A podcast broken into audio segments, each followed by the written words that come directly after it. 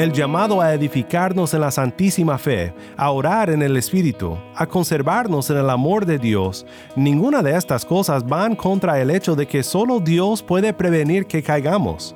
Dios usa medios, la predicación de la palabra, la oración, el bautismo, la santa cena y el compañerismo cristiano. Todo esto y más tienen el propósito de edificar tu fe. Y es porque todo esto nos recuerda a Cristo, nos acerca a Él, nos ofrece su gracia y nos fortalece nuestra fe en Él. Por medio de los medios de la gracia, Dios mismo previene nuestra caída.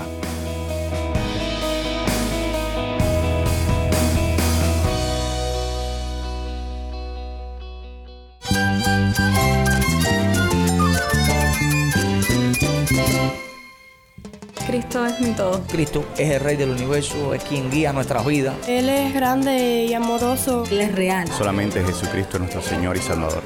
Es mía quien me fortalece. En Cristo Jesús hay esperanza, hay paz. Y nuestro Dios es un Dios de rescate. Estás escuchando a El Faro de Redención, Cristo desde toda la Biblia para toda Cuba y para todo el mundo.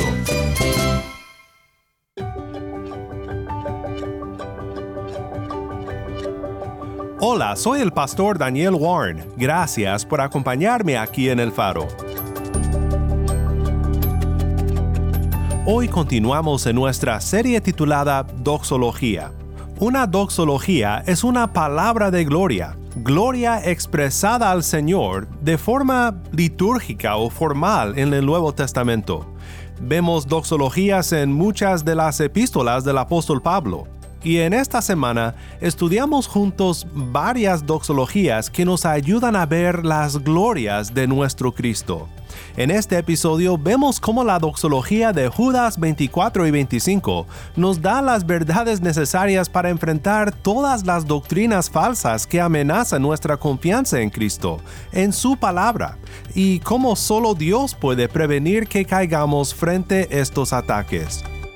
Quédate conmigo para ver a Cristo en su palabra. El faro de redención comienza con alabanza de C, grande es Jehová.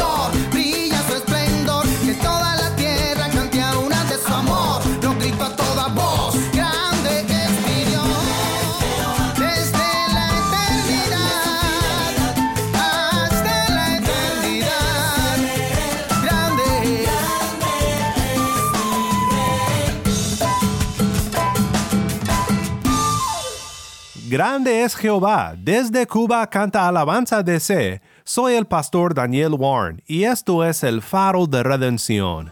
Cristo desde toda la Biblia, para toda Cuba y para todo el mundo.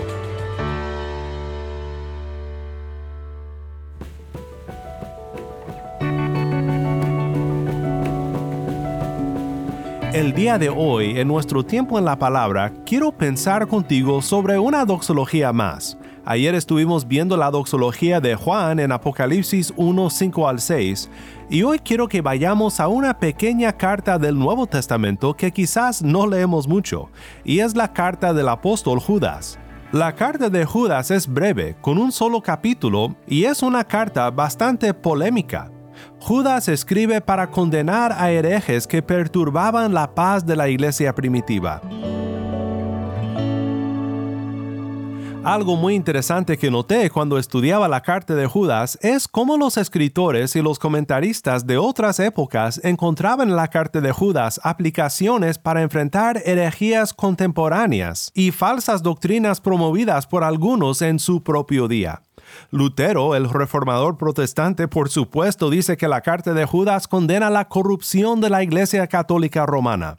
Tomás Manton, un escritor que a mí me gusta mucho leer, dice que no está de acuerdo con Lutero y él dice que la carta de Judas fue escrita hablando de los cuaqueros. Realmente pienso que ambos, Lutero y Manton, cometieron el mismo error de no tomar lo que Judas dice en su contexto original.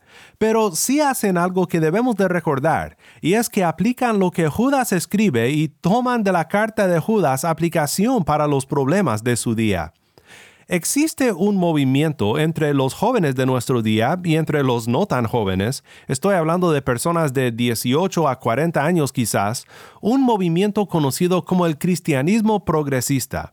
El cristianismo progresista se puede definir como un movimiento en el que las antiguas doctrinas de la Iglesia son reevaluadas, reconsideradas y reinterpretadas de tal forma que coinciden de mayor grado con la cosmovisión contemporánea reconocida como el progresismo. José Mercado, un pastor en los Estados Unidos, escribe para Coalición por el Evangelio sobre qué es el progresismo y por qué se opone a la cosmovisión bíblica. Recomiendo mucho que busques este artículo publicado el 16 de octubre del 2020. Mercado dice, según lo que define James Lindsay en su libro Teorías Cínicas y Rob Dreher en No Vivas de Mentiras, el progresismo actual considera que la mayor opresión al ser humano es la represión sexual que no permite que las personas se identifiquen como desean, y les dicen que deben ajustarse a las construcciones sociales sobre la sexualidad. Por tanto, la cosmovisión cristiana es el enemigo número uno de esta filosofía. La cosmovisión cristiana desea conservar valores morales y familiares y tiene parámetros sobre la conducta, mientras el progresismo desea expandir ilimitadamente la libertad sexual de las personas. Continúa Mercado con una consideración sobre el contraste entre este programa progresista y el cristianismo. Dice, el cristianismo es conservador en preservar las instituciones que permiten al ser humano someterse a los estatutos de Dios. No hablo de conservar instituciones de gobierno, porque al final del día los creyentes somos seres de otro reino. Pero todo cristiano debe estar de acuerdo en conservar la familia y la iglesia como están definidas por Dios en la Biblia. En cierta forma, el cristianismo es la última línea de defensa contra el progresismo moral. No todos los creyentes deben definirse como conservadores políticos, pero todos los creyentes deseamos conservar la institución del matrimonio entre un hombre y una mujer, y deseamos conservar la institución de la Iglesia sin intervención del Estado. El movimiento progresista ha elevado el valor de la sexualidad dándole identidad al ser humano por medio de su definición sexual. A fin de cuentas, todo ser humano en rebeldía a Dios puede determinar cómo definir su sexualidad y por ende definir su identidad. Por otro lado, los creyentes creemos que Dios define las normas de la sociedad y la sexualidad. No deseamos experimentar liberación por medio de la sexualidad. Lo que nos da identidad es ser uno con Cristo y lo que anhelamos es ser liberados de los efectos del pecado. Aunque Mercado enfatiza la sexualidad como fundamental para el movimiento progresista, y creo que tiene mucha razón, el cristianismo progresista no para con solo reevaluar la postura histórica de la Iglesia sobre la sexualidad, sino sobre muchas cosas más. Escribiendo también para Coalición, un joven seminarista llamado Ian Harbour describe su propia experiencia como un cristiano que creció en una iglesia bastante histórica con perspectivas bastante bíblicas, y cómo luego comenzó a reconsiderar mucho de lo que había aprendido porque lo que él escuchaba en la iglesia confrontaba la cosmovisión que él había desarrollado por la influencia del mundo progresista. Harvard tenía preguntas como las siguientes. ¿Y qué de las contradicciones e inexactitudes en ciertas historias bíblicas? ¿Por qué no nos inquietan los pasajes en los que Dios manda a Israel a que mate a sus enemigos y a los hijos de sus enemigos? ¿Cómo puede un Dios amoroso condenar a sus criaturas amadas a la tormenta eterna? ¿Qué de todas las demás religiones? ¿Acaso no están diciendo todas casi lo mismo? Cuando consideramos la historia de Ian Harbour, creo que debemos de recordar que hay muchos más como él. Hay muchos jóvenes con preguntas sinceras en nuestras iglesias. Quizás tú tienes preguntas. Estas preguntas merecen una respuesta clara, comprensiva y bíblica. Y como Harbour nos recuerda, si no estamos preparados para contestar estas preguntas con amor y con gracia, hay un sinfín de profetas del progresismo listos para responder a las preguntas de nuestros hermanos que dudan.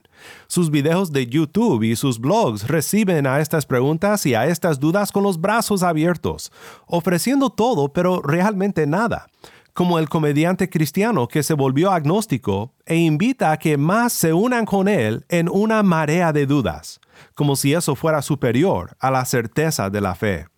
Esto fue como describió el cristianismo progresista la cantautora cristiana Alisa Childers, quien como Harbour se extravió por un tiempo en este cristianismo falso antes de regresar a la verdad. Childers nos explica, Cristianos progresistas consideran a la Biblia como un libro humano primeramente y enfatizan la conciencia y las prácticas personales en vez de certeza y creencias. También son muy abiertos a redefinir, reinterpretar o incluso rechazar doctrinas fundamentales de la fe como el nacimiento virginal, la deidad de Jesús y su resurrección corporal. ¿Qué tiene que ver todo esto con la doxología?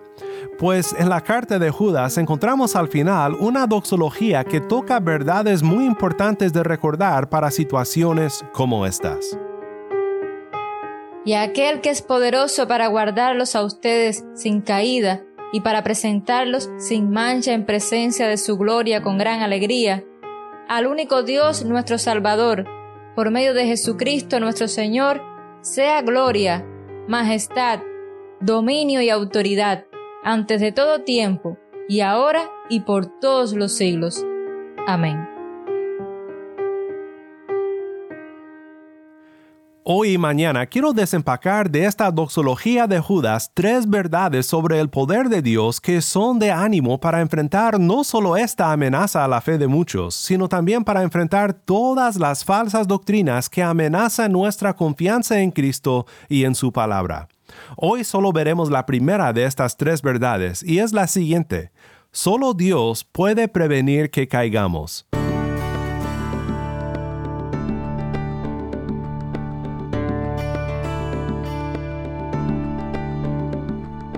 Solo Dios, a fin de cuentas, da firmeza a nuestra fe. Si fuera por nosotros, nunca nos mantuviéramos en la fe. Una vez me desmayé en una boda. Es verdad. Lo bueno es que no fue mi boda, sino la boda de un amigo. Fue en un verano muy caluroso en México. Había muchas personas sentadas hombro a hombro en una pequeña iglesia en mi pueblo. Yo estaba parado enfrente con mi guitarra en mis manos e hice la grave error de no doblar mis piernas, porque estaba parado y sin moverme para no distraer a nadie. Ya sabes para dónde va eso.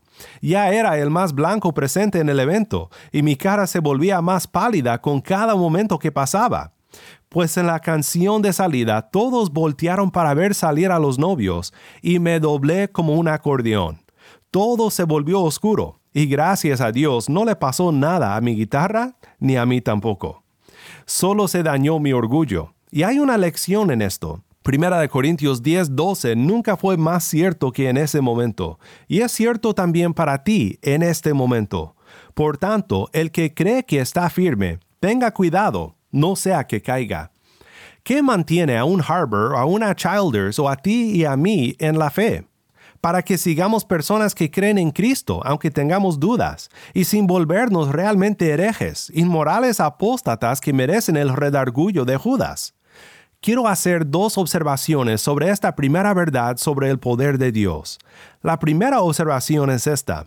Solo puedes caer de un lugar en el que primero estabas. En el caso de los falsos maestros que Judas desenmascara en su carta, es muy claro que nunca estuvieron en la fe para empezar. Judas dice en el versículo 19 que esos falsos maestros son faltos del Espíritu. Ahora, Judas escribe con autoridad apostólica bajo la inspiración del Espíritu Santo, y claro que esto es suficiente para que Judas identifique correctamente si los falsos maestros herejes que pervierten el Evangelio, convirtiéndolo en licencia para pecar, comenzaron con el Espíritu Santo o no.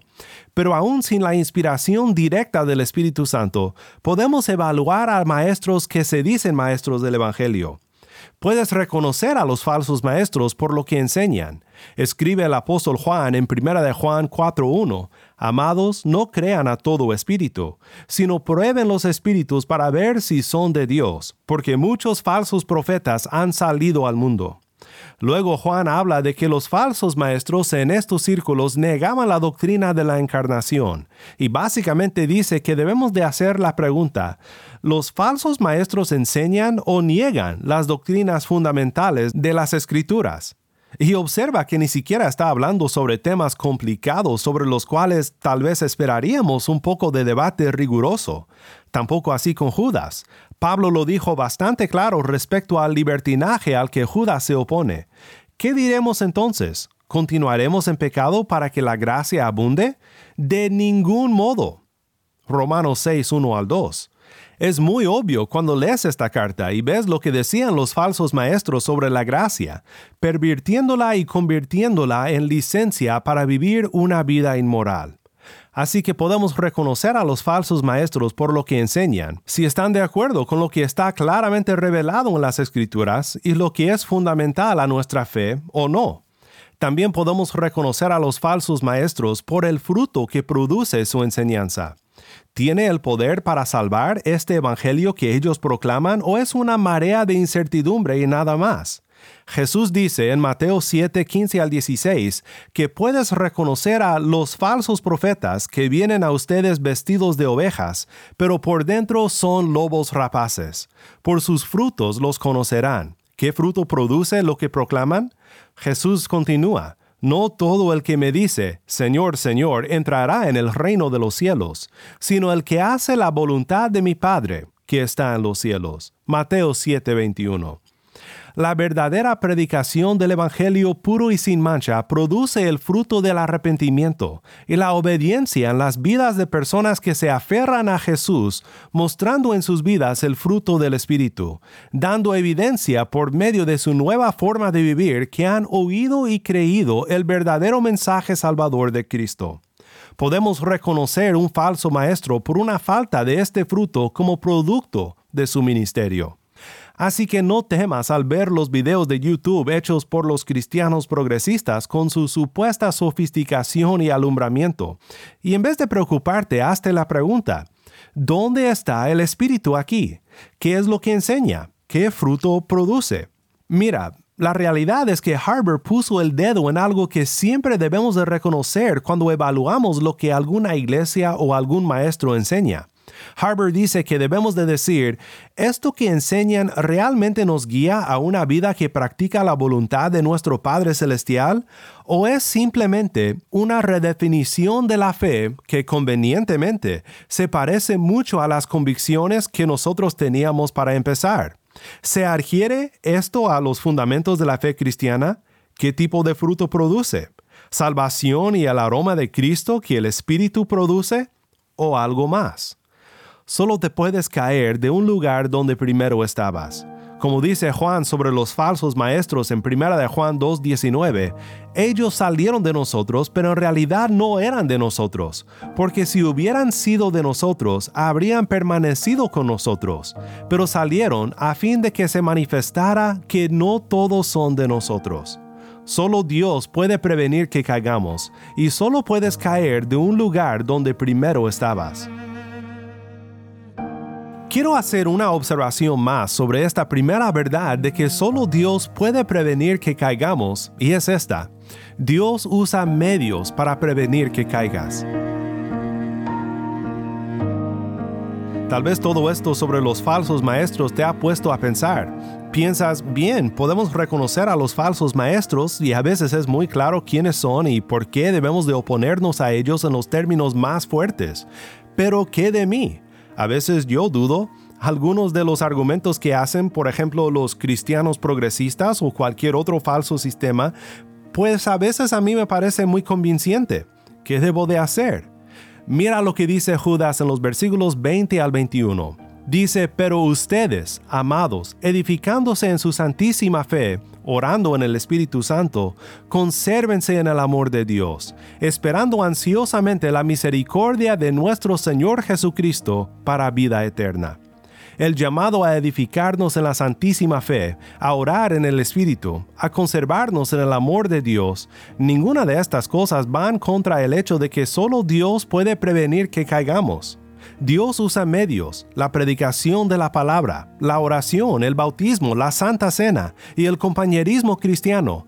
Todo esto y más tienen el propósito de edificar tu fe. Y es porque todo esto nos recuerda a Cristo, nos acerca a Él, nos ofrece su gracia y nos fortalece nuestra fe en Él. Por medio de los medios de la gracia, Dios mismo previene nuestra caída pero los medios deben de ser utilizados por nosotros, corriendo a Él por protección y ayuda divina. No hay otros medios para mantenerte firme contra los muchos asaltos contra tu fe en Cristo, aparte de los medios que Él ya ha designado para prevenir que caigas. Fuera de su iglesia, bajo circunstancias ordinarias, no hay posibilidad de salvación. Sí, Cristo puede rescatar al ladrón colgado a un lado de él en la cruz, pero es porque Él está donde Cristo está. Y Cristo está con su iglesia. Es el lugar donde ordinariamente Dios rescata a pecadores, porque han llegado al lugar donde su gracia es administrada y evidenciada por los ministros de su evangelio y por los creyentes que por su cambio de vida dan testimonio de Cristo, quien los salvó.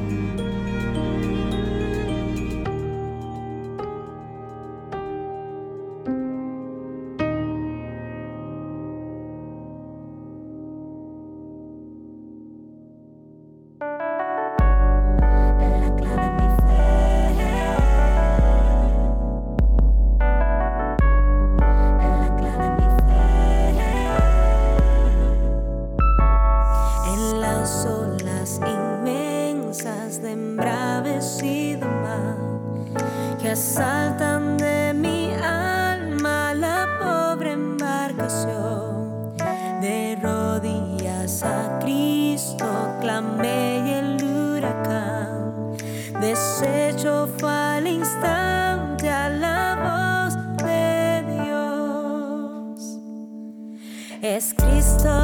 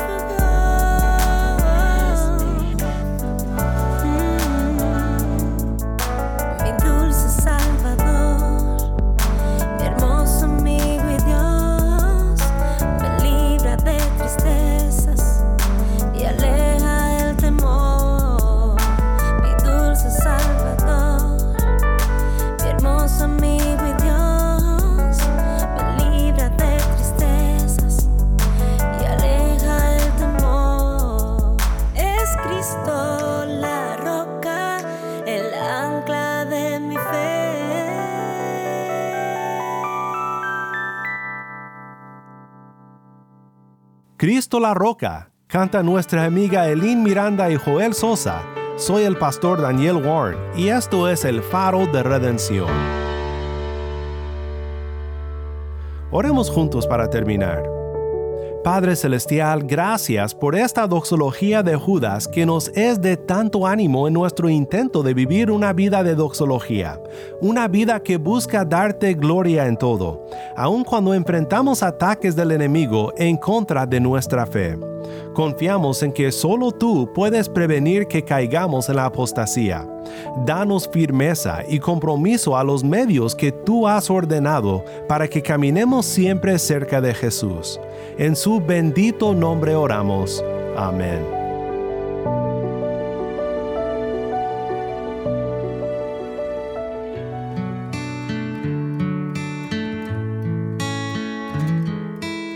El Faro de Redención como programa radial fue ideado para Cuba, pero ha crecido a un nivel global y si estás en sintonía fuera de Cuba, te agradezco por pasar estos tiempos con nosotros estudiando temas que nos fortalecen en nuestro caminar cristiano. ¿Tienes una historia que contarnos sobre cómo el Faro de Redención está impactando tu vida? Mándanos un correo electrónico a ministerio arroba el faro de Nuevamente nuestro correo electrónico ministerio arroba el faro de O si te es más fácil, puedes enviarnos un mensaje de voz en WhatsApp. Nuestro número es 1786 373 4880. Nuevamente nuestro número de WhatsApp 1786-373-4880. Y no olvides que también nos puedes seguir en las redes sociales, en Facebook, Instagram y Twitter. Solo busca el faro de redención. Allí encontrarás más contenido durante la semana para animarte en tu fe y para mantenerte informado sobre el ministerio de El Faro. Para más información sobre este ministerio y sobre cómo tú puedes formar parte de nuestra misión, visita nuestra página web elfaroderedención.org.